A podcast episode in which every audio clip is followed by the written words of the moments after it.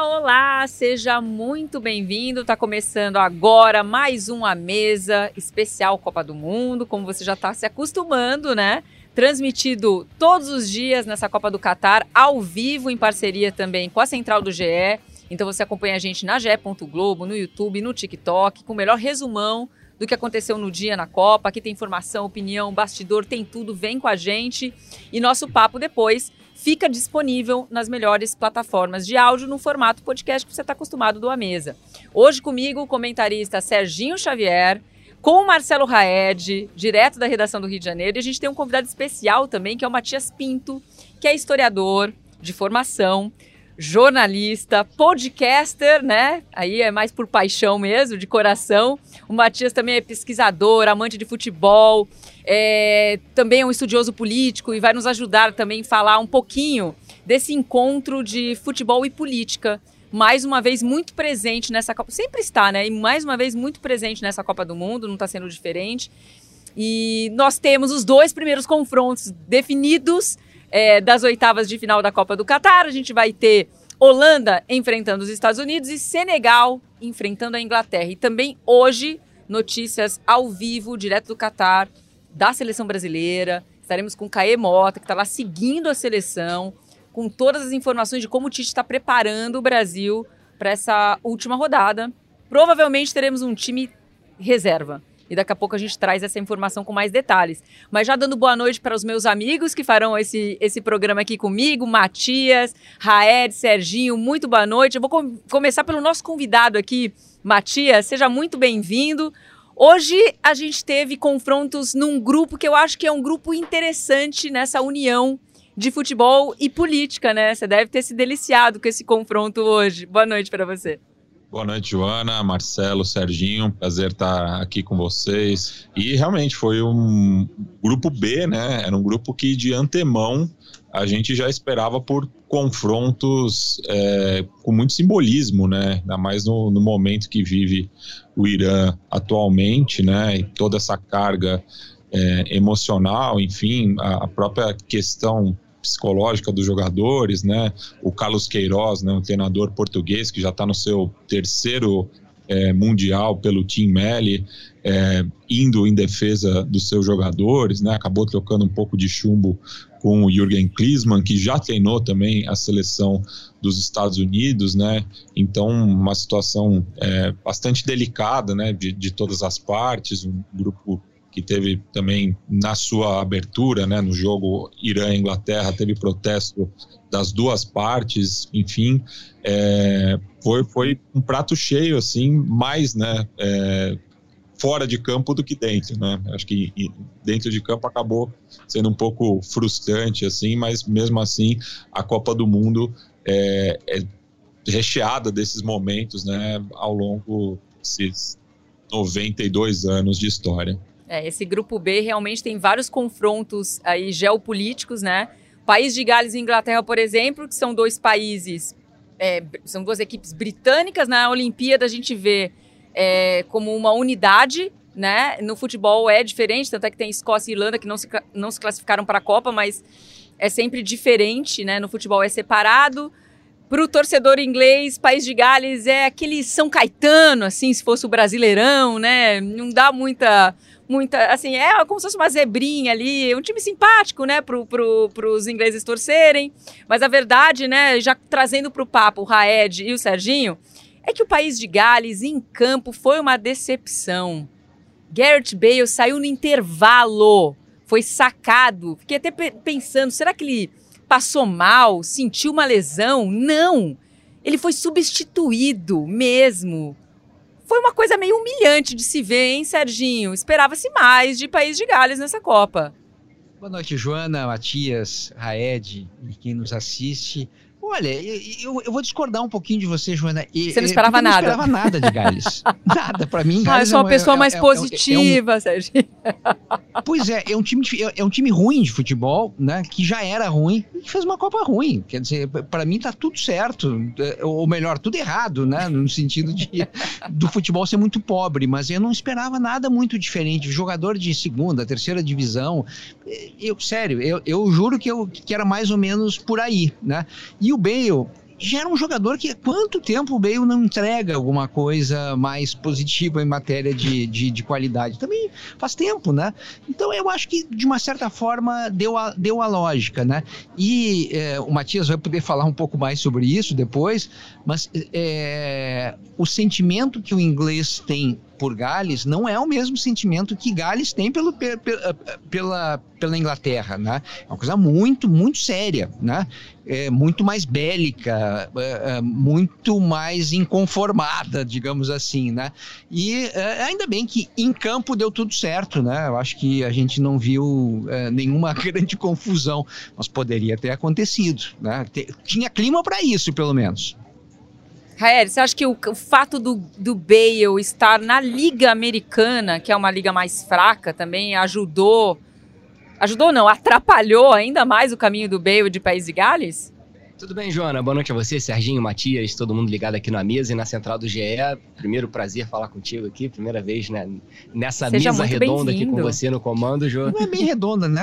É uma, é uma, uma coisa... mesa virtual. Não, uma é uma virtual. pizza. Tem, não sei se dá para enxergar aqui, tipo, acho que dá, né? É uma pizzinha, assim, uma pizza já A minha aqui é redonda. A, a, a, a, parte, a parte de. Ali alguém já comeu. É uma pizza comida. É, é isso. O Rafa deve ter comido. Não, é, se, se a pizza realmente fui eu que comi, porque, pô, pizza comigo é um negócio, é um estrago. Mas o Bale já tem quatro anos que não atua em alto rendimento, né, Jô? Então é, é, até difícil falar que o Bale é uma surpresa negativa, porque o Bale já é uma surpresa negativa desde o último ciclo de Copa do Mundo. Peguei aqui os números dele, desde a temporada 2018-2019, quando acaba a Copa do Mundo, o Bale não chegou a fazer 100 partidas nos últimos quatro anos. O Bale tem 20 partidas em, em, no ciclo 2019-2020, 34 no ciclo 2020-2021, já emprestado pelo Real Madrid ao Tottenham. E nessa temporada, 2022, ele tem apenas 20 jogos, 4 gols marcados apenas. Um pelo Real Madrid, antes de se transferir para o Los Angeles, aí no, no, na Liga Americana ele até conseguiu um, um raro momento de brilho, mas o Bale já é um, um, jogador que não entrega o que se esperava dele. O que é normal para jogadores que são extremamente físicos. Os jogadores que têm apenas o lado físico, chegam em determinado momento da carreira, e o Bale já está com 33 anos, eles, eles não conseguem entregar tudo que ele entregava antigamente. É, ele era muito conhecido pelas arrancadas dele, mas a verdade é que ficou devendo. Não é mais o mesmo jogador e ficou faltando. Eu, eu, tinha, eu tinha um pouquinho mais de esperança, acho que eu, eu, eu, eu, eu cresci no nome, né? Ah, nossa, Gareth Bale, mas realmente não deu, não deu para País de Gales, não chegou nem perto aí, não fez cócegas nessa Copa do Mundo. Já a Inglaterra, né, Matias? A Inglaterra foi absoluta, é, mais uma partidaça. 3 a 0 com um show do Rashford, com um gol de falta belíssimo, que inclusive foi o primeiro gol de falta dessa Copa do Mundo, né? Estávamos precisando desse lance, um bonito gol de falta.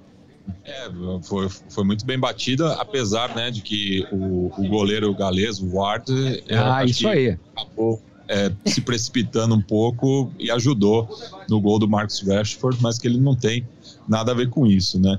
E, e assim, é, ainda falando um pouco né, de Gales, porque até acho que é, vai ser a última oportunidade que todo mundo vai ter para falar de Gales nessa Copa do Mundo. Verdade. Ainda bem. É, é, essa, essa questão, Gales atingiu seu ápice na Euro de 2016, né? Quando curiosamente dividiu o grupo com a Inglaterra, né? Acabou perdendo o, o jogo, esse duelo britânico, mas foi o líder naquela ocasião e fez uma é, uma Euro bastante interessante, né? Chegando, inclusive, à semifinal, quando daí foi eliminada para Portugal, que seria a campeã.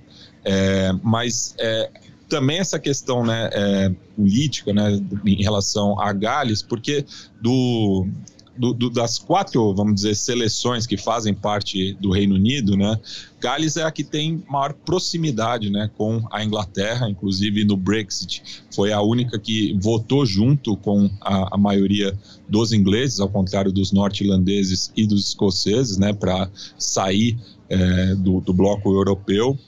Então acaba acompanhando um pouco essas decisões, né? Porque daí tem um recorte também norte e sul dentro do Reino Unido. É, Gales está muito mais próximo é, da metade sul da Inglaterra, né? Então vai meio nessa onda, né? Está muito mais próximo de Londres, é, Cardiff do que é, Belfast ou, ou, Glasgow e Edinburgh. Então tem muito é, dessa proximidade com a Inglaterra, até o próprio título né, do, do, do príncipe consorte, do príncipe que acaba sendo o, o príncipe de Gales, né? E toda essa polêmica envolvendo o William também, né, que estava um pouco dividido, mas no geral o, os galeses são mais próximos dos ingleses, mas tem um cântico, né, é, que une a, as outras seis seleções britânicas, que é We Hate England More Than You, né? Eles acabam tendo essa competição para ver quem odeia mais tranquilo. a Inglaterra. É, é um cântico bastante tranquilo. No final das contas, né, meus, meus amigos, País de Gales vai ser sempre conhecido como o país que tomou o primeiro gol de Pelé em 58. E é isso, né? Vamos deixar o país de Gales famoso por isso. Ele não fez nada, não mereceu ser conhecido por outra coisa nessa Copa do Mundo. Tem uma palavra que eu gosto muito que o Matias falou, que é o, o, príncipe consorte. O príncipe é consorte, mas a seleção foi sem sorte nessa, nessa Copa do Mundo. Bastante sem sorte, né? Mas é, eu acho que era a única pessoa que esperava alguma coisa a mais de País de Gales. Já vi que sou minoria aqui. Ninguém esperava. Por outro lado, já passando pelo outro duelo, Irã e Estados Unidos, até pelo que o Irã apresentou, é, é, até contra o país de Gales, né, é, numa partida de recuperação, depois de ser achincalhado pela Inglaterra, esperava-se mais do Irã contra os Estados Unidos. O Irã tentou, hein? Tentou até o finalzinho, mas não conseguiu essa vaga para a próxima fase da Copa. Uh, olha, Joana, é, se a gente lembrar um pouco da expectativa que se tinha com relação ao Irã. Era tipo não ser goleado. lembrado. é, é, não, e, e, a lembrança que a gente tem do Irã é o, é o, é o Irã da linha de seis, defendendo coisa e tal, né? E a estreia foi uma estreia nessa linha, né? É, a gente veio aqui para não tomar gol e para eventualmente, no, na, na única bola que tiver, né, chegar e tentar fazer o gol. Se a gente pensar nisso, nessa expectativa, e o jogo que o Irã fez hoje contra os Estados Unidos, acho que o Irã fez um jogo melhor, fez um jogo mais pau a pau, conseguiu disputar mais. É verdade que mais no segundo tempo, né? Quando já tinha um gol eh, de desvantagem nesse gol que a gente mostrou agora do Pulisic, eu acho que tem, tem um risco muito sério aí de, de, eh, de volta do, do, do Pulisic. Eu não sei se esse cara joga mais essa Copa, né? Porque foi uma paulada. E ele saiu de um jeito assim que certamente vai fazer radiografia para ver se, se, se, houve alguma fratura na, na joelhada ali que, que aparentemente o goleiro dá nele. É, mas o fato é que o Irã tentou, tentou, atacou, até fugiu um pouco, digamos assim, da, da, da, da expectativa e conseguiu jogar, jogar o jogo. Foi um jogo razoavelmente equilibrado. O Irã estava né, uh, pau a pau. A, a, nossa redação aqui, né, é de meio dividida, né? É, metade torcendo para o Irã, pelo menos, ou mais até, né? É, alguns, é, como tem um problema de delay aqui, né? Tem gente sacana do outro lado da redação que já gritava gol e não era gol, né? Aquelas, esse tipo de molecagem de quinta série, né? A quinta série domina ainda, né? Pessoas mais adultas, mas acontece. Então, assim, eu acho que o, o, Irã cumpriu mais ou menos o, o, o, papel, até com alguma sobra, no sentido de chegar à última rodada, chegar ao último minuto de uma fase de grupos disputando vaga. Não acho tão ruim assim. O, o Irã ele tinha um plano de jogo muito bem elaborado, que era se defender ao máximo com essa linha de 5, às vezes 6 que o Serginho falou, e usar a bola longa para o Taremi. No primeiro jogo, uma goleada para a Inglaterra 6 a 2 Taremi fez dois gols. No segundo jogo, o jogo foi condicionado a partir da expulsão do goleiro de Gales. E aí o Irã conseguiu vencer a partida. E no jogo decisivo contra os Estados Unidos, chegando com chances de classificação, o Irã manteve o mesmo padrão de jogo, porque é a forma como eles sabem jogar. Defende em linha baixa, deu a bola para os Estados Unidos, que tentou ao máximo construir e acabou chegando ao gol do, do Pulisic. Construiu, chegou ao gol e depois, no segundo tempo, com um talvez uma, um, uma preparação física melhor da equipe do Irã, conseguiu sobrar um pouquinho no, no segundo tempo, na tentativa do gol de empate, mas acabou não chegando. Esse sim é um confronto que tinha muita expectativa desde o momento do sorteio do potinho. Até a escolha, quando, quando Estados Unidos e Irã caem no mesmo potinho, até muda. É, a Federação Iraniana vai atrás do Carlos Queiroz, que era o técnico mais longevo, ficou 10 anos é, é, no comando do Irã, passou por outras seleções, passou pela África do Sul, né, foi, foi técnico da África do Sul. Mas ele tinha feito um relatório para a seleção americana em 98, para a Copa de 2010, de como vencer a Copa do Mundo. E os caras falaram: a gente precisa desse cara de volta, traz ele para gente. E foi uma partida que a gente tinha olhos para muitos detalhes, né? Por exemplo, se os iranianos iriam cantar o hino, porque eles tinham feito esse protesto. Vários jogadores do Irã, a maioria dos convocados, né, as estrelas, como o Taremi, é, como o Asmon, eles fazem manifestações em redes sociais contra o que está acontecendo no Irã, né? É, e até tinha uma dúvida se eles seriam convocados ou não por causa desse comportamento do posicionamento deles. E aí a gente viu que os, dessa vez os iranianos cantaram o hino do país. Antes do jogo, os Estados Unidos fez uma provocação também, né? A rede social da seleção americana é, para vender o confronto, digamos assim, colocou a bandeira é, sem é, o símbolo do islamismo. E isso para o Irã foi é, mais do que uma provocação, né? A federação, inclusive, pediu a exclusão dos Estados Unidos junto à FIFA, né? Para porque foi um desrespeito, uma coisa que é proibida, alterou a bandeira do país.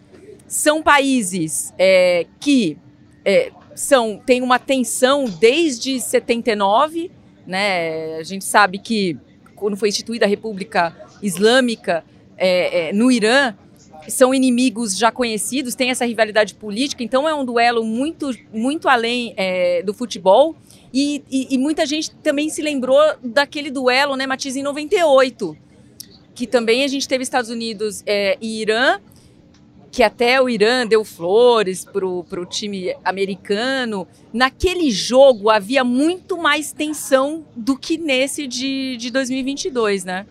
É, a, a, a, história até é um pouco anterior, até 79, né? Porque cabe o lembrar do golpe, que né, de 53. Uh, os Estados Unidos, né, acaba participando do golpe de 53 que depõe o Mohamed Mossadegh, né, que foi o primeiro, né, da, da, durante a Guerra Fria nesse contexto. Então, depois eh, tem essa questão da Revolução Islâmica de 79, a relação, eh, os dois países cortaram relações, depois a própria guerra Irã-Iraque, no qual os Estados Unidos acaba apoiando o Saddam Hussein, veja só, né, as voltas que o mundo daria depois, né, mas é, eu, existe né, esse sentimento assim de parte é, da sociedade iraniana, né, de ver os Estados Unidos como inimigo e também é, a partir também da doutrina Bush, né, que o Irã acaba catalogado, né, como parte do, do eixo do mal, né, que acaba sendo posterior ao jogo de 98, mas já, já tinha é,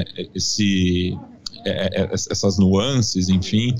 É, mas acho que o, o, jogo de hoje, né, é, acabou sendo muito felizmente, né, é, restrito ao futebol. Eu acho que os jogadores não acabaram entrando tanto nessa pilha, né? Vamos dizer assim. Acho que o, o mundo estava é, de olho, né, nesse confronto, mas felizmente acabou sendo resolvido em campo, né? Não teve nenhum é, nenhum lance mais polêmico, assim, vamos dizer, né? Enfim, é, e, e, eu acho que é, os Estados Unidos é, até estava vendo o, o, os dois jogos simultaneamente, né? E na própria estreia dos Estados Unidos é, é um time que tem jogado com uma intensidade um pouco maior do que o restante da, das seleções, né? É, é um time que tenta resolver a parada no primeiro tempo, enquanto que o, o Irã é muito essa coisa de se resguardar, né? ainda mais hoje que estava é, jogando pelo empate, né? E daí é, jogar a bola para o Taremi, né? Que é o jogador é, mais brigador e talentoso também, para ver se resolvia alguma coisa, né? E eu acho que o ponto fora da curva foi mesmo a estreia, né? Porque eu acho que o, os jogadores iranianos estavam com um peso muito grande nas costas é, e foi uma partida muito aquém, né? Se comparar tanto com os duelos com Gales e Estados Unidos. Claro que a Inglaterra tem um nível superior aos outros é, integrantes do grupo, mas eu acho que num, a, a, aquele jogo de 6 a 2 não, não, não em condições normais, eu acho que não seria uma vitória tão folgada é, da seleção inglesa. Joana? Oi. É, só para só ressaltar, eu acho que dois detalhes, né? Uh, o, uh, sobre, sobre, isso que o Matias está falando, do, do, do, da expectativa, talvez tenha sido um pouco maior, né? De, de mais confusão e não deu confusão. Eu acho que teve um, um ótimo papel, um papel muito bem desempenhado ontem nas entrevistas, né? Entrevista do Carlos Queiroz, entrevista do Greg. Do Adams, do Adams. A do Adams foi Ah, do jogador, a entrevista tá, dele, desculpa. né?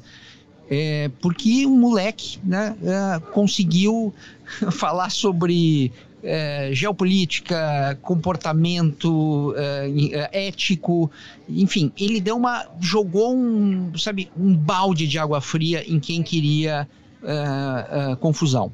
Depois o Queiroz faz mais ou menos o mesmo, deu pe- pequena alfinetada ali quando ele falou, né, de não, a gente é contra um monte de coisa, entre elas, né, tiros em escola, né? A gente sabe do que, que ele está falando, né? Ele está falando do- dos americanos. Mas no geral foi, fo- foram, foram duas entrevistas para acalmar, para lembrar que o futebol ele pode unir pessoas, pode unir, né, eh, contrários, etc. Então acho que isso aí acabou ajudando. E o outro detalhe que eu acho que também precisa ser é, é, ressaltado é que essa seleção americana, eu não sei, é, desde que eu me conheço por gente, é a melhor seleção americana que eu já vi, né? Talento individual, né? É, é, mas eu acho E que até, organização também. eu acho que até coletivamente, porque coletivamente, quando a gente pensa nas eliminatórias, não rolou, né? Não. é, não, não, é, é, o CONCACAF, nada nada estava funcionando tão bem assim. E eu acho que na Copa está funcionando um pouco melhor do que eles imaginavam, né? Mas é porque é uma seleção muito jovem também, né, Muito. Serginho? E aí é normal que você oscile nas eliminatórias, tendo a sua rotina de clubes diferente da Isso. sua rotina de Mas seleção. eles poderiam chegar muito eh, mais nervosos ainda por ser uma Copa do Mundo, pela responsabilidade. Então, então aí estão classificados e vão fazer um jogo, eu acho que bem interessante contra a Holanda. Hein, Jô, e só para complementar aqui, saindo um pouco do aspecto político e falando também de campo e bola, historicamente a primeira vitória dos Estados Unidos sobre o Irã, no futebol. Teve o, o jogo da derrota é, na, na Copa do Mundo, que você citou o jogo das flores, o empate num amistoso, e agora o terceiro jogo, o ter- terceiro confronto entre as equipes, a primeira vitória americana. É isso. Agora eu passo passando mais para a parte de bola, gente, deixando um pouco a política de lado e falando mais dos Estados Unidos, que é quem passou para as oitavas. Acho que os Estados Unidos vai sempre com aquela intenção é, de mudar um pouco a percepção do mundo em relação ao que eles podem apresentar. Olha, nós também podemos ser um país que desempenha bem no futebol, né, já que é uma potência em tantos outros esportes. Você acha que dessa vez os Estados Unidos conseguem superar essa expectativa que geralmente é muito baixa? Até porque em 2018 o, o país não conseguiu se classificar para a Copa, porque foi uma tragédia. Se não me engano, perdeu na repescagem para Trinidad e Tobago. Eu estava lá na época como respondente dos Estados Unidos. Foi uma tragédia, foi horrível. Né? Estados Unidos ficou fora, já se sabia da intenção.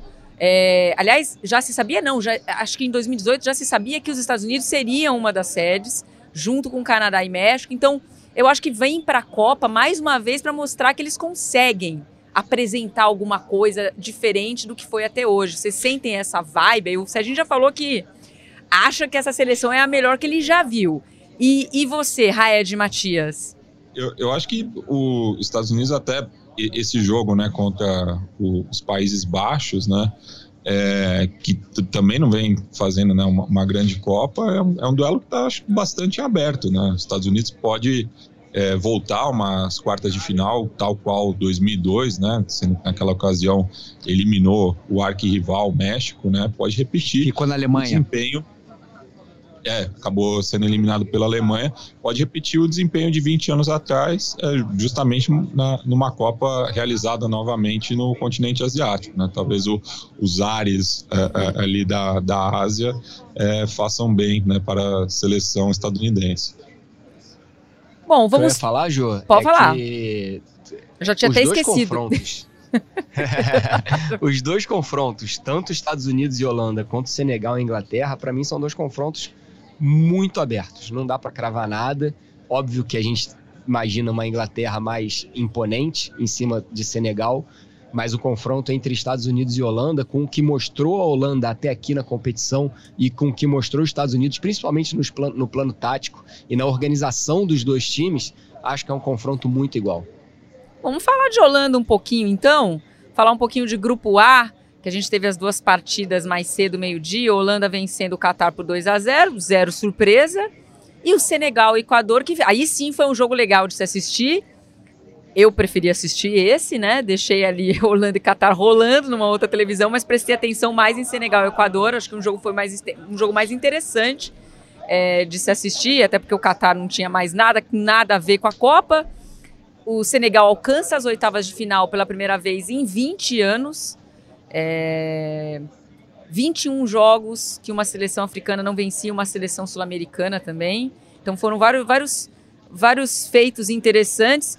E nos jornais chilenos o, o comemoraram, né? Falando que foi justiça divina. Porque só para lembrar aqui quem nos escuta e quem nos assiste, porque o Equador se classificou para a Copa jogando com o Bairro Castilho, que não nasceu no Equador, né? Nasceu na Colômbia. E isso foi uma tremenda de uma confusão. Muita gente defende que Equador não deveria nem ter disputado a Copa por conta disso. Eu não sei qual a opinião de vocês, mas enfim, já está fora. Então o Chile só comemora agora que o Equador caiu.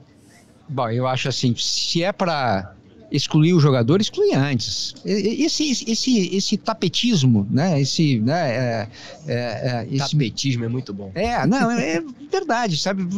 Depois que você e, perdeu, e você vai lá. O... Não, é, é de hoje, né? Não é de hoje. Também, né? Isso, né? Isso é em muitas esferas. Eu, eu, isso, isso me incomoda um pouco, né? Joga em campo, perdeu, tchau, né? Agora, com, ali com, uh, com, com relação à Holanda, né? É, bom, primeiro que o Equador, eu acho que talvez nessa primeira fase seja o grande queridinho de todos que, que, to, que, to, que todo mundo derramou uma pequena lágrima, né? Pelo, pelo, Equador, que jogou bem mesmo. Jogou bem. Pô, é, entrou Fulano, Beltrano e Cicrano e Equador não entrou. Eu acho que essa vai ser uma conversa quando a gente olhar os 16 classificados. O Equador merecia, tinha, tinha, tinha bola. O Senegal foi melhor. O Senegal, eu acho que entendeu um pouco o espírito de uma Copa do Mundo. A Copa do Mundo é um, um organismo vivo, né? é, a gente começa olhando né, as, é, os 20, é, o, o, o, os 26 inscritos e não, mas esse aqui é melhor, esse aqui é pior, etc. E no final das contas, o que interessa é como é que a equipe vai evoluindo dentro da competição é, Senegal evoluiu dentro da competição e, e hoje fe, faz, fez um jogo muito melhor do que na, na, ali na, na, sua estreia contra a Holanda, né? E a Holanda vai sofrer porque se continuar nessa, nessa marra, nesse, nessa nhaca que tá jogando, né? time que joga, sabe? Indolente, né? Não, pro gasto. Hoje jogou pro gasto, né? Fez, faz um primeiro gol, aí começa a dar 200 contra-ataques para Qatar, né? Que tava uma bagunça. Era um, é, é aliás, nem devia se chamar Qatar, né? Era o catado, né? Parecia um catado, assim, de churrasco ali, né? no, no, no final das contas. E olha que o, o, forte do Qatar era o contrário, né? Escola espanhola, né? Vieram, fizeram uma boa Copa América aqui. Treinando e, desde enfim, junho. Desmilinguiu o time, né? E a Holanda jogou, jogou pro gasto. Vai ter que jogar muito mais se quiser continuar na Copa. Mas tem um dos destaques da Copa até aqui, que é o, o Gakpo. Ou Rapco, né? Rapco, é, que seria a pronúncia é, é, holandesa, né? o G com, com som de H. Né? Agora, mas, mas não dá, é Gapco, né? Porque senão ninguém é, entende senão o cara. Ninguém entende. Agora, pegando aqui um pouco do, do, do lado do Matias e um pouco do que falou o Serginho sobre o tapetismo, a gente tem que lembrar também que o Chile já tentou um tapetão contra a seleção brasileira na Copa do Mundo de 90. É. Em 89, com, a, com o episódio do, da, da do fogueteira Rojas. do Maracanã, do muito Roberto Rojas. bem lembrado. E a, e a FIFA agiu a FIFA agiu muito rápido, o Brasil vencia aquela partida por 1 a 0 só para falar pro, pro nosso ouvinte, o telespectador, o que, que aconteceu que talvez não lembre. O a Brasil vencia aquela partida por 1 a 0 era a partida decisiva contra o Chile. Careca. Gol do Careca. E, e se o Brasil vencesse... presidida pelo João Avelange, né? Cabe, cabe lembrar. Isso. E, e, com a vitória brasileira, o Brasil ia para a Copa, o Chile não ia. Na época eram três grupos com três seleções.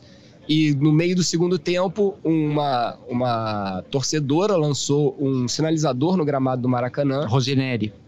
E... Usou depois para Playboy. Sim. Eu não ia entrar nesses a detalhes. A fogueteira do Maracanã. Aí o goleiro do Chile, o goleiro do Chile estava com uma lâmina de barbear debaixo da luva, tirou a lâmina, cortou o, o supercílio. Os, a seleção chilena saiu do Maracanã, chegou em Santiago em comemoração, porque eles iam virar sobre isso o Brasil no tapetão. E aí a FIFA rapidamente, usando as imagens de televisão, excluiu não só os, os jogadores e comissão técnica bani, banidos do futebol, depois o Rojas até voltou, mas excluiu o Chile da disputa da Copa de 94. Isso. O Rojas, na época, atleta do São Paulo, inclusive, né? É, e falando, é, acho que de Senegal, né? Que quando conquistou né, a Copa Africana de Nações, tinha três pilares, né? É, bastante nítidos, né? O, o Mendy, então melhor goleiro do mundo, o Koulibaly, é, defensor, capitão, e o Mané. É, na estreia, né, já sem o Mané, também é, toda essa questão né, de você perder a sua principal referência ofensiva. O Mendy acabou é, falhando né, contra a seleção neerlandesa é, e hoje, acho que depois na, nas rodadas seguintes deu a volta por cima, mas é muito importante a figura do Koulibaly, né, que inclusive jogou hoje, né, com a braçadeira de capitão, fazendo referência ao Papa Diop, né, cuja morte completou dois anos e que foi o, o, jogador que fez o primeiro gol de Senegal em Copas do Mundo, né? E que era colega é, de seleção àquela altura do Aliou Cissé, né? Que é, fazendo a, a, sua história, né? Acho que acaba virando o grande símbolo é, do, dos Leões de Teranga é, por ter jogado em 2002 e como treinador ter devolvido o país uma Copa do Mundo em 2018, conquistado seu primeiro título, a Copa Africana de Nações, e agora levando o país novamente para o mata-mata como, como treinador. A gente tem uma imagem muito legal, queria que o Matias comentasse, é, da celebração. A gente viu celebração em vários pontos do mundo, né? Muita gente comemorando com o Senegal que é uma, uma seleção toda cheia de carisma, jogou sem seu, sua principal estrela, que é o Sadio Mané. Depois eu quero ter uma análise mais profunda do que dá para esperar aí de Senegal, mesmo sem a sua, a sua maior estrela. Eu, eu particularmente sou, sou fã né, do, do ator franco-senegalês, o Omar Sy, né? E no Twitter também ele celebrando muito, né? Eu acho que muita gente acaba simpatizando com a, com a seleção de Senegal, é uma seleção bastante carismática, né? É, as imagens de 2002 ficaram muito fortes, né? Até por desbancar a atual campeã mundial naquela ocasião. Então, é, e, e, bacana, né, que é, a África volta a ter um representante no mata-mata, algo que não ocorreu na última edição da Copa do Mundo, né? Sendo que agora podemos, além de Senegal, né, ter é, Marrocos e Gana, né, que tem chances reais de classificação querem falar alguma coisa sobre essa comemoração bonita de Senegal? Gente, vocês estavam torcendo para Senegal ou para o Equador? Ah, eu quero. Estavam torcendo para Arboleda. eu acho que primeiro que eu acho que toda todo cidadão, toda nação que comemora suas vitórias com alegria e com dança merece sempre comemorar vitórias. E eu não falo só da seleção de Senegal, se tiver alguma outra seleção fazendo dancinha, se o Vini Júnior fizer dancinha em campo, eu quero mais que chegue na final, que ganhe tudo, porque celebrar, celebrar arte com arte é sempre importante. Traz alegria, traz, traz outras coisas, outros aspectos para o futebol. É, e, infelizmente, a quinta série que habita em mim não pode deixar de falar que era perfeitamente natural que uma seleção que tem o Caicedo saísse cedo da, da Copa do Mundo.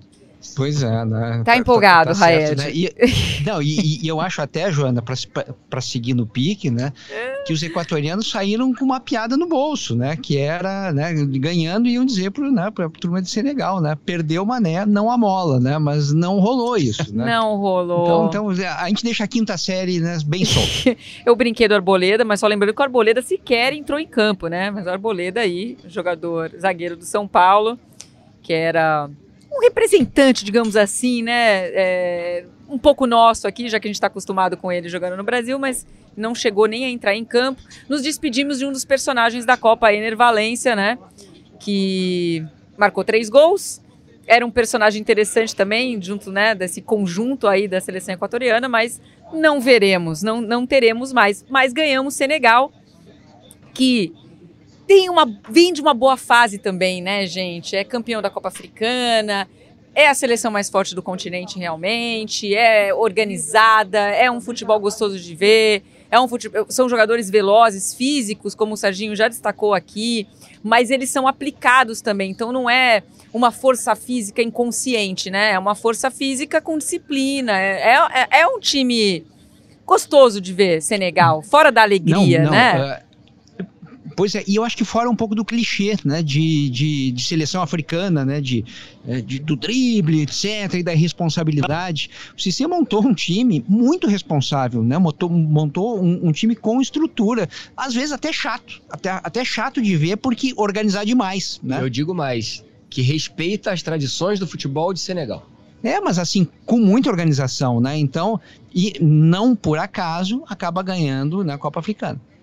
E o Kubali nasceu na França, mas como tem pais senegaleses, defende a seleção de Senegal. E olha só, já que a gente está nessa discussão geopolítica aqui, o Deste, que é o lateral dos Estados Unidos, nasceu na Holanda e defende a seleção americana e agora vai enfrentar seu país natal, né, com Estados Unidos eu e Holanda. Torço muito por ele, viu? Viu, Joana? Torço muito por ele, de tá nome Sergino, né? Então, só posso torcer por ele. Oh, meu Deus! É, mas você tá mas torcendo por ele Estados Unidos eu ou... Eu sou canhoto. Entendi. Você tá torcendo ele Estados Unidos ou pelo país natal dele, Holanda? Ah, não, eu acho que no, no, no final das contas, que vença o melhor, né? apesar de ser quase meu xará. Tá aí, então.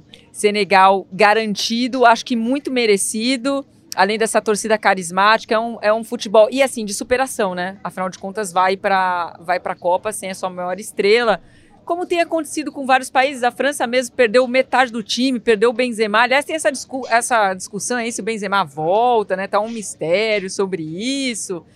Mas, enfim, tá, tá cortado, né? Se, se acontecer dele voltar, vai ser uma grande surpresa, mas para Senegal foi um grande impacto. E eles estão na raça aí e na qualidade também, provando que podem incomodar, né? Será que, que consegue incomodar a toda poderosa Inglaterra? Toda poderosa que vem aí de frustrações na Eurocopa mesmo, acho que é a última grande frustração. Se classificou com relativa tranquilidade nas eliminatórias, mas a Inglaterra não ganha um título de peso há muitos e muitos anos. Isso vai virando um piano de caudas nas costas dos jogadores, né? Então, o que vocês acreditam aí desse confronto Inglaterra e Senegal nas oitavas?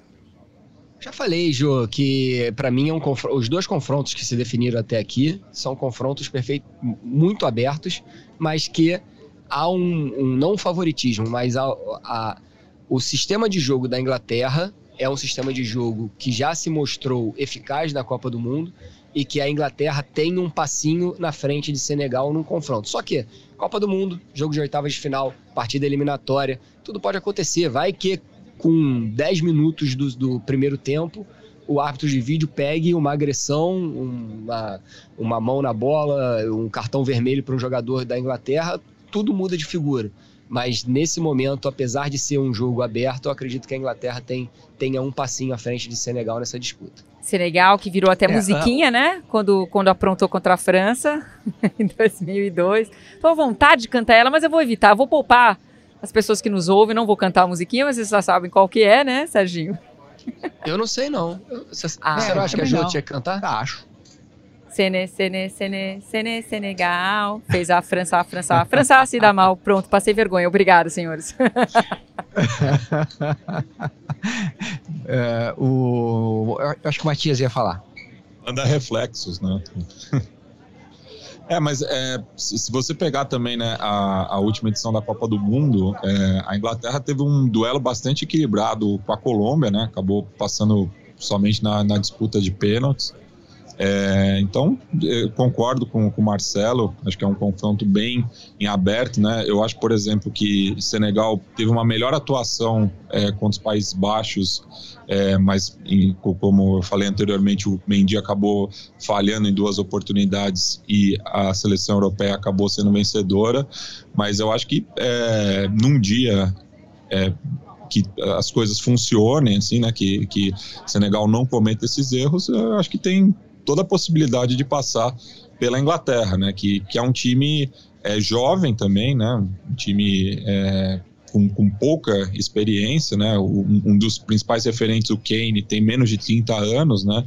E tem cumprido um, um, papel importante, apesar de não ter marcado ainda, né? Ele que foi o, o artilheiro inglês na, na última Copa do Mundo, é, ele, apesar de não ter anotado gols, ele tem é, distribuído o jogo, né? O jogo acaba gravitando bastante nele, né? Ele é um centroavante que joga muito bem fora da área também e acaba servindo seus companheiros. Então, é, eu, eu tô até tô bastante ansioso, né? Com, com essa oitava de final, principalmente. Eu acho que é, Holanda e Estados Unidos, eu, eu acho que vai ser um jogo um pouco mais é, duro é, em relação a Inglaterra e Senegal. É importante explicar para o nosso ouvinte ou para o nosso internauta, espectador, que Holanda e Estados Unidos, se o Brasil confirmar a primeira colocação, seria só um confronto de semifinal, Brasil enfrentando ou Holanda ou Estados Unidos apenas na semifinal, e Senegal e Inglaterra é lá do outro. É, essa bagunça é lá do outro lado, da outra chave. Então, só na final enfrentaríamos ah, ou Holanda ou Senegal. Ou Inglaterra Senegal, desculpa. Gosto prefiro, né? Vamos deixar a Holanda, vamos deixar assim, é melhorzinho pro Brasil, né? Acho mais fácil. Posso pagar a minha língua depois, mas acho mais fácil. Falando em Holanda, eu vou aproveitar a presença do Matias aqui para pedir uma pequena aula. Porque a gente fala Holanda, Holanda, Holanda, e Matias fala Países Baixos, Países Baixos, Países Baixos. Então, qual é o correto? É Neerlândia, Holanda, Países Baixos, né? Porque do mesmo jeito que causa confusão para algumas pessoas, ah, mas por que que na Copa é separado, na Olimpíada todo mundo junto, né? O Reino Unido. Acho que essa questão da Holanda também causa um pouquinho de confusão na nomenclatura, né, Matias? Então vamos ajudar o pessoal. Qual é o certo? É, pro Itamaraty, né, eu acabo o, o, seguindo isso, né, para fazer o, o Xadrez Verbal, que é o podcast de política internacional que eu apresento, a gente usa a, a, a, a forma do, do, manual de redação do Itamaraty, que é Países Baixos, né, porque Holanda são duas províncias, né, que acabam sendo as mais populares, né, onde está localizada Amsterdã, Roterdã, né, duas das principais cidades holandesas, mas, por exemplo, Eindhoven, né, que é uma cidade futebolística bastante importante, né, muito por conta do PSV, né, onde jogou Ronaldo Romário, não fica na Holanda, né? Então, o correto, assim, é falar Países Baixos e o gentílico é neerlandês. Netherlands grande guerreiro. Então, esse, é, esse é, é, o correto, na realidade. ah, que lembrança maravilhosa. Ai, que saudade, Como é né? É, bom isso. é, a Holanda é, poderia estar melhor isso. se tivesse o Netherlands. Netherlands, infelizmente, está aposentado. Sim, sim, sim. Né? O Bravo Guerreiro. Muito, o Bravo Guerreiro faz muita falta. Mas, Matias, muito obrigada por essa aula. Acho sempre um, uma discussão interessante, porque mesmo no Brasil tem essa resistência de falar Países Baixos, até pelo preconceito da expressão, né? Ai, Países Baixos, aí acaba falando Holanda também. Então tem uma briga aí para que se assuma a expressão, né? Mas ainda não foi vencida é, é que, essa que briga. O futebol ficou muito forte, né? O, o, Holanda marcou muito, né? Principalmente a, a, a laranja mecânica, depois a, a geração campeã europeia em 1988. É, mas o próprio né, é, governo neerlandês tem feito essa campanha para chamar é, Países Baixos. Né? Um, um, um, exemplo também, né, a gente falou há pouco, passou isso há mais tempo, né, foi no, é, na primeira metade do século XX, é o Irã, né, que antes era conhecido como Pérsia, mas Pérsia é um, a principal província, mas não representa o país todo, então teve esse como dizer, rebranding, né? Que a, a, a Pérsia acabou virando Irã. Adorei o rebranding. Eu vou me despedir é. do Matias, que o Matias tem uma outra live para participar. E a gente vai plugar o Caema para a seleção brasileira. Mas antes, vou dar uma notícia aqui: que eu estava é, mandando uma mensagem para o diretor de comunicação da seleção norte-americana para ter notícias sobre o Pulisic. E ele fala que realmente ele foi para o hospital para fazer radiografia. É, espera que ele não tenha quebrado nada na região do abdômen, uma costela, enfim. Mas é, preocupa sim, tá? Preocupa bastante. Então, essa é a informação que a gente acaba de receber aqui do diretor de comunicação dos Estados Unidos, que o Pulisic foi realmente encaminhado é, para um hospital para realizar radiografias. Tem suspeita aí é, é, de algo mais sério com ele, né? Infelizmente, vai ser um jogador que vai fazer muita falta para os Estados Unidos, é a grande estrela do time, né? Jogador do Chelsea, enfim. Mas já agradecendo muito a sua participação e a sua aula aqui, Matias. Volte sempre. Espero que você consiga participar mais algum dia aqui do A Mesa para a gente ter esse papo gostoso dessa discussão futebol, política, enfim. É sempre um papo muito enriquecedor quando a gente sai um pouquinho das quatro linhas. Então, muito obrigada e volte mais vezes aqui no A Mesa. Obrigado pelo convite, Joana. Foi um prazer ter trocado essa ideia com você, com o Marcelo e com o Serginho. E tamo aí, né? É só chamar. Tchau, tchau. Boa, Matias. Obrigado. Boa, Matias. Matias arrasando, dando uma aula pra gente aqui. Agora eu fiquei chateada com essa notícia que eu acabei de receber e repasso aqui para quem está ao vivo conosco do Pulisic indo ao hospital e certamente, eu não vou falar certamente, mas assim, provavelmente vai desfalcar os Estados Unidos nas oitavas de final, amigos. É, o choque me pareceu ali, também pareceu para você, né, Serginho? O choque ali na região torácica, né? É, e aí. alguma vértebra, se, provavelmente. se pegar. Eu, eu tava imaginando. É, o é, externo ali, né? Pois é. Alguma coisa assim. E, e eu fraturei uma vértebra esse ano, inclusive, e foi difícil. Existem as vértebras móveis e as vértebras fixas. As fixas, o tempo de recuperação é mais tranquilo. As móveis, além de o tempo de recuperação ser mais longo, você não consegue nem respirar direito. Então eu imagino que o Pulisic deva estar passando com, com esse choque num momento importante para a história do, do país dele. E ele, assim, ele é disparado, né? O melhor jogador desse time, provavelmente o maior jogador de futebol da história americana, melhor, mai- maior que o Donovan, por exemplo, né? Que, é que era a referência anterior.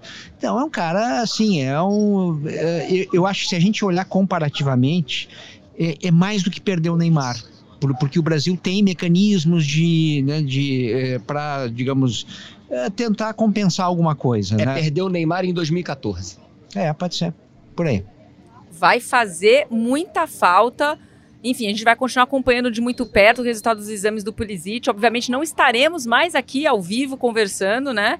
Quando sair os resultados, mas aí você acompanha no GE. Globo a cobertura de toda a Copa do Mundo, incluindo aí a situação de saúde agora do Pulisic, que inspira muita preocupação nos Estados Unidos nesse momento. A gente vai falar de seleção brasileira, daqui a pouquinho o Caê Mota com a gente, mas antes do Caê entrar, a gente já pode já... Aliás, Caê já está entre nós. Caê Mota falando ao vivo do Catar. Bo- boa noite para você, meu amigo. Já traz uma informação quente. Gé. Globo incansável. Quem lê GE sabe tudo. E já sabe, por exemplo, eu sei porque eu leio. Leio as matérias do Caê, do Zarco, enfim, dos nossos amigos Bruno Cassus, que estão acompanhando a seleção brasileira. Eu já sei, né? Que Tite vai de time 100% reserva, então, Caê. Já está decidido vai poupar todo mundo para esse confronto é, com Camarões na sexta, já aproveitando também para criar opções aí, caso ele precise, né? Então, boa noite, meu amigo, e traga as últimas aí da seleção direto do Catar. Boa noite, Joana. Boa noite, amigos. Pois é, a seleção acabou que deu folga para os jogadores na noite dessa terça-feira, né? Eu tô, a gente fica perdido no tempo aqui. É, na noite dessa terça-feira, aqui em Doha, os jogadores foram liberados após a atividade, após o treinamento, e só vão voltar para o hotel. Tem que voltar para o hotel até as duas da manhã, aqui de Doha, às oito da noite aí no Brasil. Tem que dormir no hotel e acaba que conversa com um, conversa com outro, conversa com amigo, com parente, com, pri, com primo, com esposa, com, com empresário. E a gente soube da informação de que Tite já comunicou os jogadores de que vai ser time reserva, ele vai poupar a equipe principal na partida contra Camarões, porque já está com a classificação encaminhada, já é, garantida, já está com a liderança do grupo praticamente garantida também, muito bem encaminhada, e a diferença entre o jogo de Camarões e as oitavas de final é apenas 72 horas.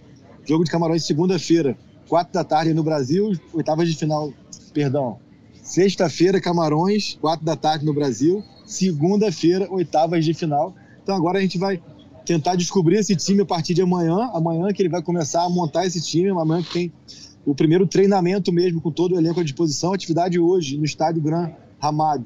Contou apenas com quem não começou a partida contra a Suíça, então eram apenas, eram apenas 10 jogadores, mais os dois goleiros. Então foi meio aquele campo reduzido, aquele, aquela atividade que não deu para para especular muito sobre escalação. A partir de amanhã, sim, a gente vai conseguir ter algum indício, vai tentar apurar, mas tendo em vista o que o Tite fez nas últimas partidas, dá para a gente tentar é, debater Caê? um pouco aqui sobre quem vai começar jogando. Oi. Não, é, é que o Raed e eu aqui, a gente já escalou, né? É, se o A gente já precisar, escalou, se né? Se tiver a gente precisando, precisar, pode mandar um WhatsApp. É, é, então, é, eu acho que a gente vai passar essa escalação, né? E aí você nos corrige. Vê, se, vê o quanto que a gente. Show. Tudo, especulação. Ah, Aliás, eu acho que é- é bom a gente eh, fazer uma distinção aí. O trabalho que o GE está fazendo aí em Doha é espetacular. Vocês estão adiantando coisas, eh, eh, dando furos diariamente, né? Então, parabéns para vocês. Vamos Obrigado. tentar só eh, a gente separar o que é uma brincadeira minha aqui do Raed, né? Que a gente ficou. Uma especulação, na verdade, né? Com base no que a gente vê, observa o que o Tite já fez, né? De informação, tá? Então, só para deixar essa. Vamos escalar, Raed? Não, não, então, É. eu, vou, eu vou lançar aqui uma, uma discussão que a gente É. teve e o Caio vai poder tirar essa dúvida da, da Vamos lá. galera com outra informação. Eu, se sou o técnico da seleção brasileira, eu daria mais minutos para o Fred na partida contra Camarões, porque eu acho que o Fred fez uma partida abaixo no, no último jogo contra a Suíça e é um jogador importante para a cabeça do Tite. O Serginho me lembrou que o Fred tem cartão amarelo. Único, né? Aí, por É exemplo, o o Fred entra, Ah, não, para eu responder, então, não, a gente tá, como eu falei, a gente tá, tá especulando aqui, mas até por ele estar pendurado, vale lembrar que na Copa do Mundo, dois cartões você fica suspenso, então corre o risco dele ficar fora das oitavas de final, e até também para dar mais rodagem a, a jogadores que não tiveram oportunidade. No caso ali, o Fred disputaria mais com o Bruno Guimarães, né? Bruno Guimarães que entrou muito bem, por sinal, contra a Suíça, então o que a gente está aqui especulando é de que a, a cabeça de área seja Fabinho e Bruno Guimarães, é, pelo Bruno ter feito por, por merecer, pelo que ele performou ontem e também pela questão do Fred pendurado. A linha defensiva também a gente é, nem tem muito o que especular. É, Ederson, Daniel Alves, Militão, Bremer e Alex Telles. E agora sim a gente vai poder trazer para o debate dali para frente, do meio para frente, do, do, do Bruno para frente, são seis nomes para quatro vagas. Né? É, tendo em vista que o Tite fez até aqui, eu acho que os dois do Flamengo vão sobrar. Mas é também é tudo muita especulação. O que, que vocês acham? Então, mas eu, eu acho que bate com o nosso, né? Que, que seria isso, né? Fabinho, Bruno Guimarães, Anthony, né? É, na, na direita. Aí usar o Rodrigo, apesar do Rodrigo ser quase um titular, né? Até, até o, o Neymar voltar, a gente pode especular com ele como um titular, né? É, e depois na esquerda Martinelli. o Martinelli, né? É, E na- no comando do ataque, eu daria mais minutos também pro Richarlison. Pois é, mas aí eu acho que o Jesus estaria talvez na, na- pensando pela cabeça do Tite, o Jesus na frente, né? É, é, é mais ou menos por aí, Caio? É bem por aí, até mesmo pela questão é, do Jesus participou dos dois jogos, continua essa questão é, do jejum em Copas do Mundo e tudo mais, é algo que, que é, não mexe tanto com o jogador, mas que se fala muito, né? Então vai, vai pegar um jogo contra Camarões, um time que, ao que tudo indica, por ter que vencer para seguir vivo na Copa do Mundo, vai sair para jogar, vai dar espaço, espaço que Jesus pode, pode aproveitar muito bem com facão, com movimentação. Então, até por isso, é, numa disputa, de repente, Pedro e Jesus, eu acho que o Tite vai colocar o Jesus pela hierarquia, pela parte, pela parte psicológica, por uma série de fatores e também como características. Eu acho que o Pedro até faria mais sentido ter, ter sido utilizado contra Suíça e Sérvia, duas defesas é, de muita força física, plantadas e onde de repente um pivô seria importante, ele não utilizou, então seguindo essa coerência a gente acredita que vai ser Gabriel Jesus mesmo. Gente, vou interromper o papo de seleção brasileira só para dar uma atualizada na, na situação do Christian Pulisic. É, a informação é que ele teve uma lesão abdominal, então não é uma suspeita de fratura, de costela, em vértebra, é, mas não quer dizer que também seja uma coisa tranquila.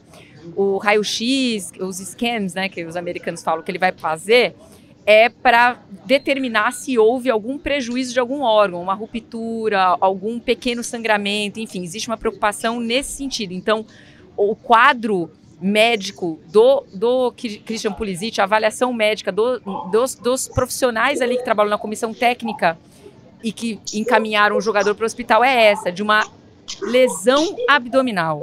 Então, só para atualizar aí a, a preocupação aí com, com o Christian Pulisic, gente. Cortei o clima para falar de seleção brasileira, gente. Desculpa, mas era uma informação importante que eu tinha que dar aqui, Não, não. que eu tava falando. Informação é informação. Eu tô né? viajando aqui porque eu não. Eu tô viajando porque eu não vi o lance, não sei como é que foi, mas deu para entender um pouco aí que aquilo. Uma joelhada do goleiro. Foi uma viu, joelhada bem viu, forte. Um- uma joelhada do goleiro na hora que o Pulisic marca o gol. Então é, é bem irônico, assim. Imagina o cara sair da Copa no, no momento que ele botou os Estados Unidos na Copa, né? É, tá, é, E ainda sobre a informação do Mas Caí, então, ainda sobre a informação do Caí, do, do Gabriel Jesus ou da possibilidade do Pedro, pegando o que Camarões fez na Copa do Mundo até aqui, eu imagino que um atacante de mobilidade, correndo na diagonal nas costas dos zagueiros de Camarões, seja um, um plano de jogo mais aceitável do que um atacante fixo entre os zagueiros de Camarões. Camarões joga com uma linha de defesa baixa. De acordo, são, de acordo. São jogadores que, que, que não saem, não se expõem tanto para o jogo. A seleção brasileira também não precisa que se expor demais para o jogo. E eu acredito que uma variação tática com um jogo não ficando da, da maneira como o Tite planeja e colocando mais um atacante ali dentro para poder receber essa bola longa, pode ser que aconteça durante o jogo. Agora, pelo que Camarões apresentou até aqui na Copa, um jogador de mobilidade para buscar as costas dos defensores de Camarões seja talvez a, a opção mais adequada. E tem também uma questão que eu, acho que é importante ponderar aqui, que além da, da, das lesões que todos sabemos, de Alexandro é, no quadril e de Danilo e Neymar é, no tornozelo, a seleção brasileira tem passado ali por um surto de alguma coisa que não está muito claro, né? É, fala-se em mal-estar, fala-se em virose, fala-se em disposição, mas o que nós sabemos é que é, muitos jogadores tiveram vômito, tiveram é, quadro febril, dor no corpo.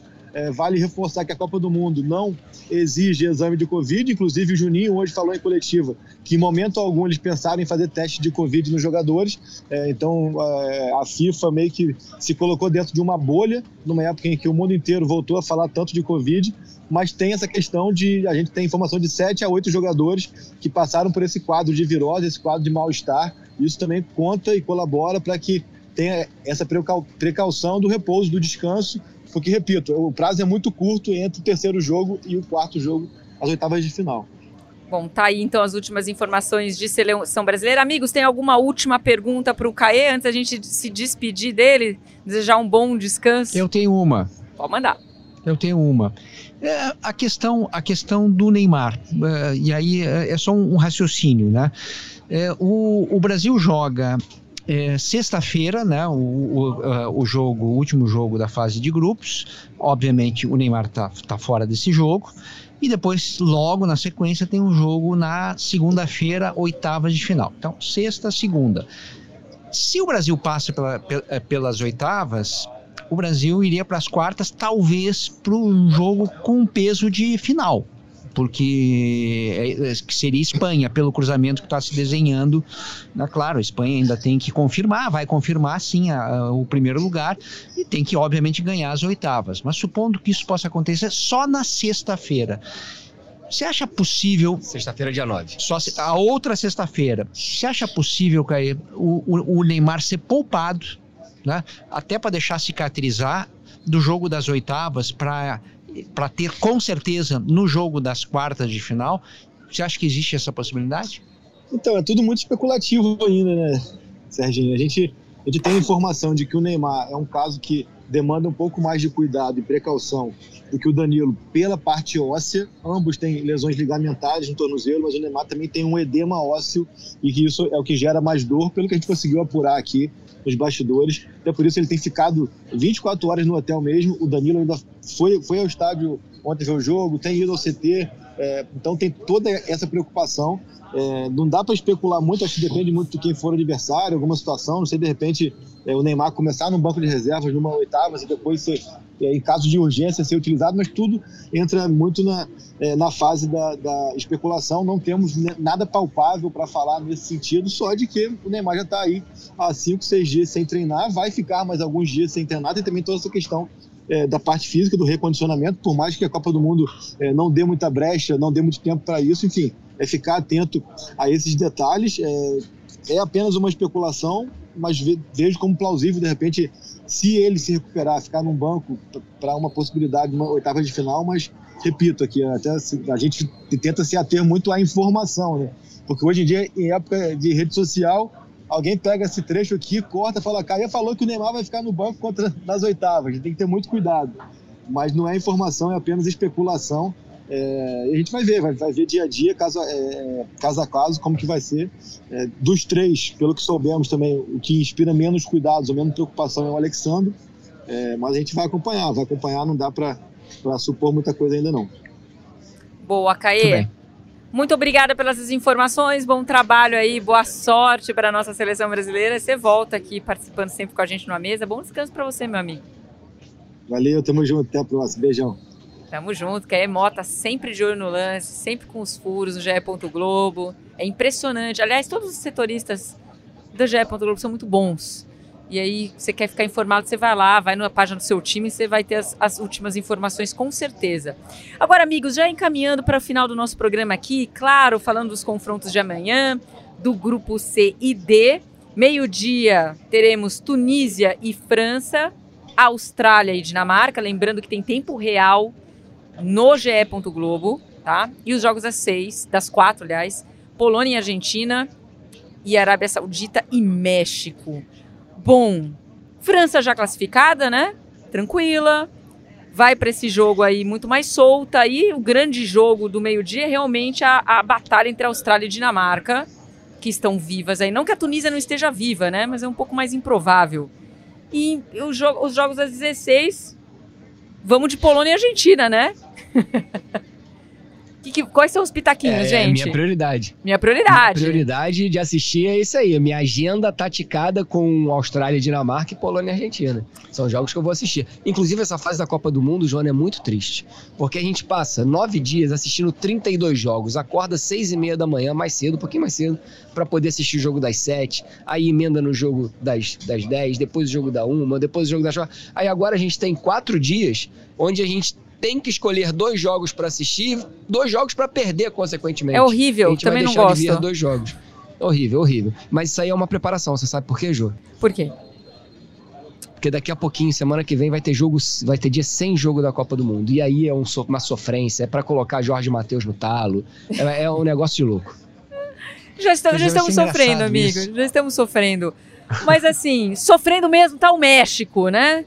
Já que a gente. É. Né, tá, aliás, o México, tadinho do México. O México foi eliminado pelo Brasil na Copa 2018. Eu estava no México, eu, deu vontade de chorar de tanto que o mexicano sofre. O mexicano torce para a seleção brasileira também, isso que é o mais louco, né? Eles são viciados em futebol, mas tem como segundo time o Brasil.